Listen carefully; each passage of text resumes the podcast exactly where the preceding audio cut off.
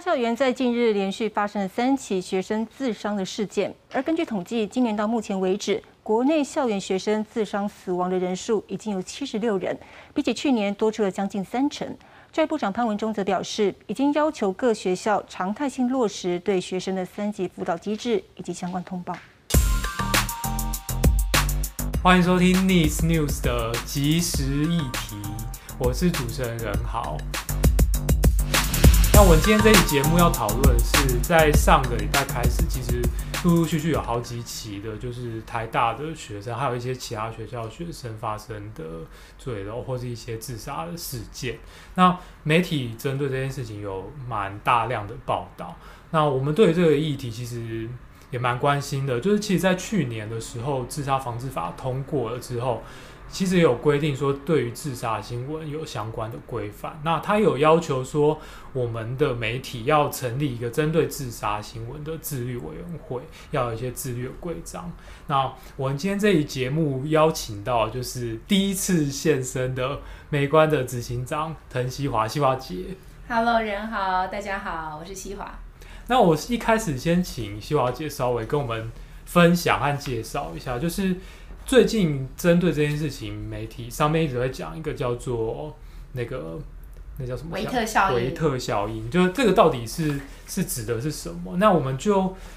自杀的新闻来说，它到底对我们的生活会造成怎样影响？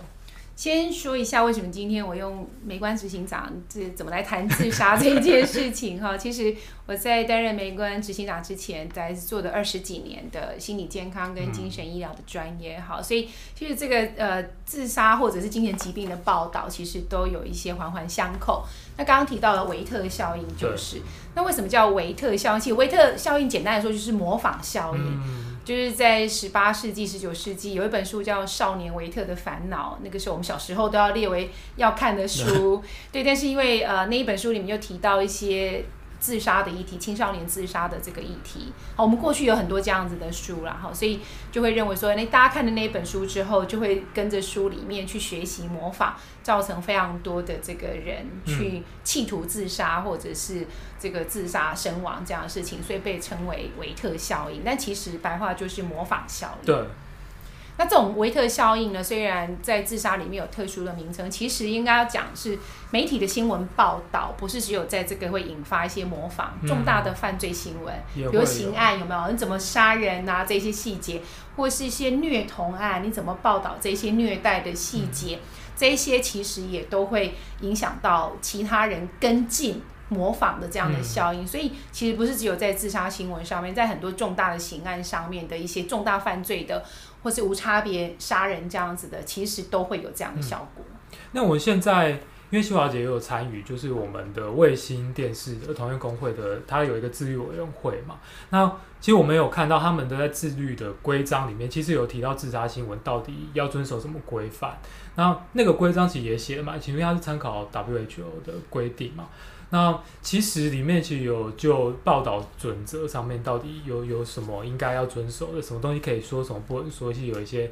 蛮明确的的指示。可是我们其实，在现在看到这一次的新闻事件，还是会有一些，譬如说，呃。报道规范是说，你不能有，比如说讲到上吊啊、烧炭这些细节，或是把人家的遗书拿出来说，然后去揣测说他为什么自杀这些。可是我们还是可以在报道上面看到这些问题。那您觉得，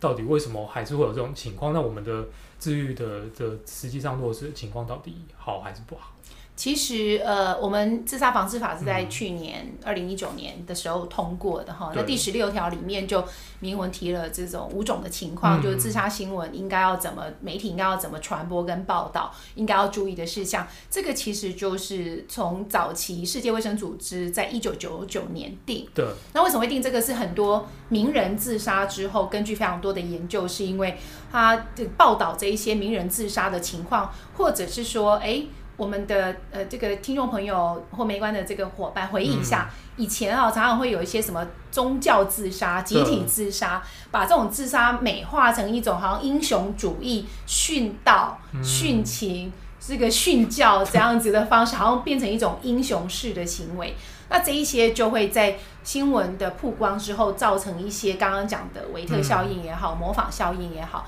所以才会有二零一七年世界卫生组织进一步定了六步六要原则。那在其实，在自杀防治法通过之前，我其实也必须要说哈，其实我在呃卫星工会的伦理委员会里面那么多年，嗯，我其实觉得媒体有改进，就即使在自杀防治法没有通过之前，也都蛮注意的。比如说台湾之前呃李敏然的这个事件里面之后，媒体其实用很多什么，以前我们也会用刚刚讲的工具啊，你用什么？用什么方式？好，这个烧炭用什么？刚刚讲刀的一个工具什么的，或者是吃了什么东西啊？甚至以前啊，过去那，为什么用这种死法？是因为死者认为这样比较漂亮啊，比较不会痛，都有这些的说法。这些其实慢慢的电视台的部分都有去改进，但网络上其实还是比较没有节制。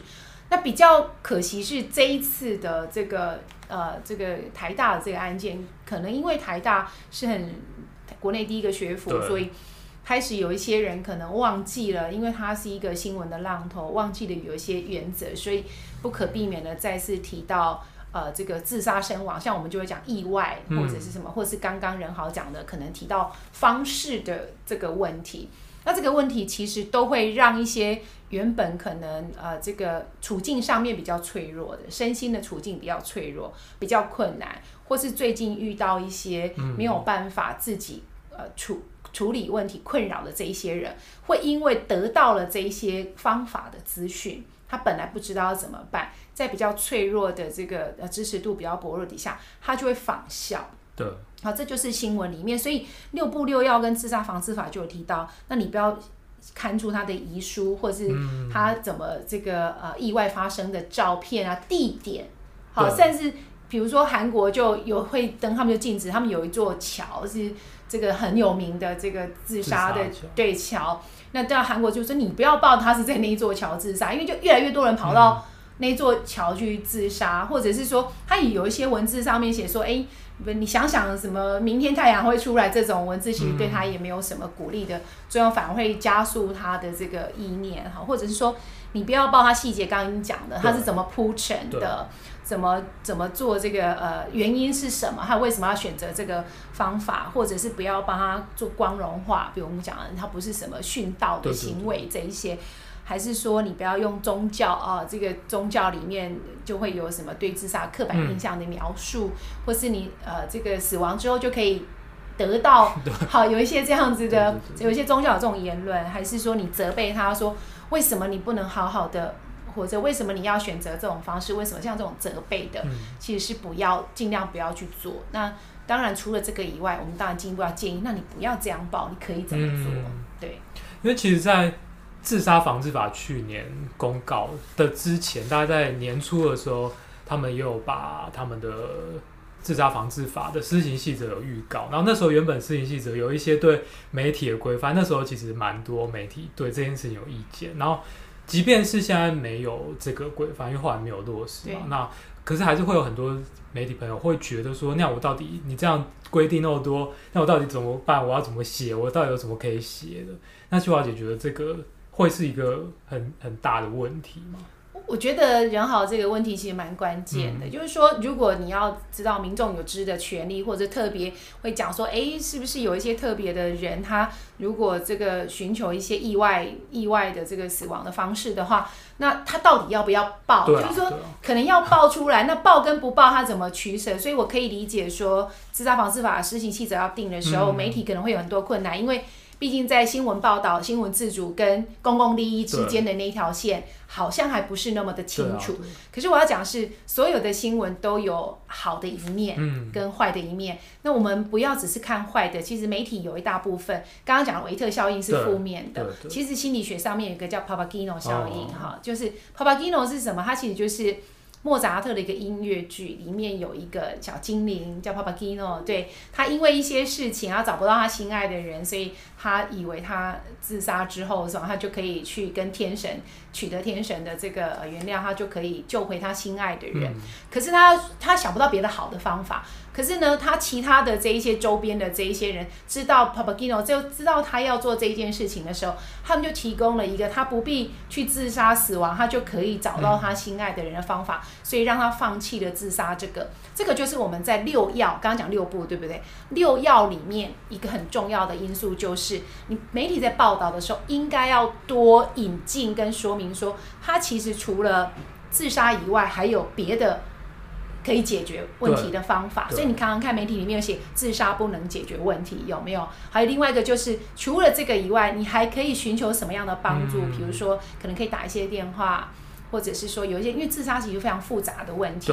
你可以除了寻求这个心理健康、精神医疗资源以外，很有可能如果是因为失业的问题，你其实可以有别的方法可以让帮忙你，可以不要失业那么久，或者是你的生活问题可以得到。一些呃处理，所以多报道这个，其实即使我们在报道自杀新闻的时候，嗯、仍然可以产生保护的因子。它有个正面正面的作用。对，没有错。那这样的新闻就可以去平衡。他说，如果同时在报道自杀新闻的时候，我想要。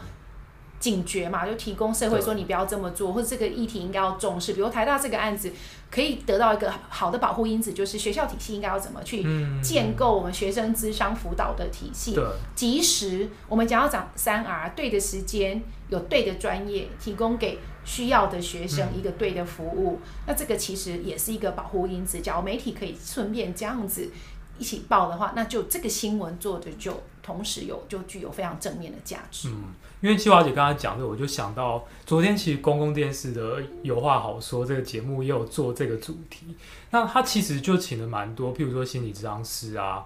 学校的学生啊，然后一起来这节目里面，他就讨论说，那我们如果是当事人，我可以寻求什么样的协助？那或者我是周边的亲朋好友的话。我可以怎么帮助我的身身边周遭这些的？那我觉得那其实就新闻的角度来说，它其实就会是一个刚刚秀华姐提到一个正面的的效果。对，因为他人生站在悬崖边的时候，是只看得到掉下去的悬崖，他看不到后面有阳光，后面有资源，后面可以有人拉住你。嗯、所以，我们其实媒体就可以提供这个后面可以拉住他的这些方法，嗯、在前面做一个保护网，让他可以远离这个比较危险的环境，其实是蛮重要的。那我们今天的节目就到这边结束，那大家下一集节目再见喽，拜拜。拜拜。